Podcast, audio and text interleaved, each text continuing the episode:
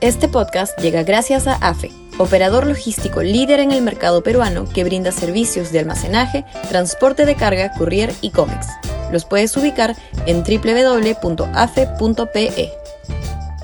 Y también gracias a Universidad Católica, número 1 en Perú y 12 en Latinoamérica, según el ranking mundial QS 2023.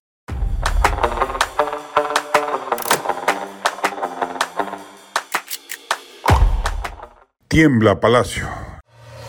Sudaca, Perú. Buen periodismo. La entrega de Bruno Pacheco, el ex secretario general de Palacio, y su sometimiento al equipo especial de fiscales que preside Marita Barreto, deberá ayudar a esclarecer la participación del susodicho en los casos de la licitación del puente Tarata, los irregulares ascensos policiales y militares, los 20 mil dólares encontrados en su baño palaciego, pero además si recibió algún tipo de ayuda en su fuga y clandestinidad. Por lo pronto, el Ministerio Público ha acusado al Ministerio del Interior de desidia. Y por supuesto, sobre lo que hay más expectativa es si en tales andanzas tuvo alguna participación delictiva el presidente Castillo. Si Pacheco entrega pruebas de ello y se acoge a la colaboración eficaz, los días de Castillo en Palacio pueden estar contados. Difícil que su aparato de blindaje, todas las izquierdas y algunos topos de Acción Popular, Podemos y Somos Perú se mantengan firmes en su sometimiento a Palacios y las pruebas que aporta Pacheco son contundentes respecto de hechos de corrupción presidencial. Y se esperaría que en el peor de los casos, en caso ello ocurriera, esta vez sí la sociedad civil salga a las calles a ejercer presión contra el Congreso para que proceda a ejecutar la correspondiente vacancia presidencial por incapacidad moral permanente lo que pondría fin a la pesadilla política que supone tener sentado en la cúspide del poder a un inepto y mendaz personaje como el Atila Chotano. Si el Congreso no actúa con solvencia moral, deberá, deberá hacerlo por la presión popular.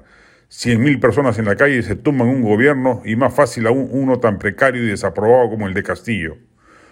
Ojalá siga el ejemplo de Pacheco, el ex ministro de Transporte Juan Silva, y de esa manera se cierre el círculo y se termine de desentrañar la red de la organización criminal que precozmente se instaló en los pasillos palaciegos, respecto de la cual resulta difícil de creer que el presidente fuera ajeno.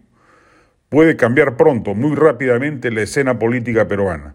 La implosión del gobierno puede ser muy acelerada y ojalá que en el Congreso haya la madurez y valentía suficiente para administrar la gran crisis política venidera y proceda dentro de los marcos constitucionales a darle continuidad democrática al país. Es lo mínimo que se espera de la nueva mesa directiva y la correlación de fuerzas opositoras.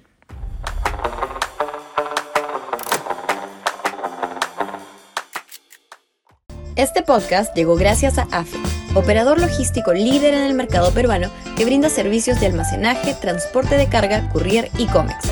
Los puedes ubicar en www.afe.pe.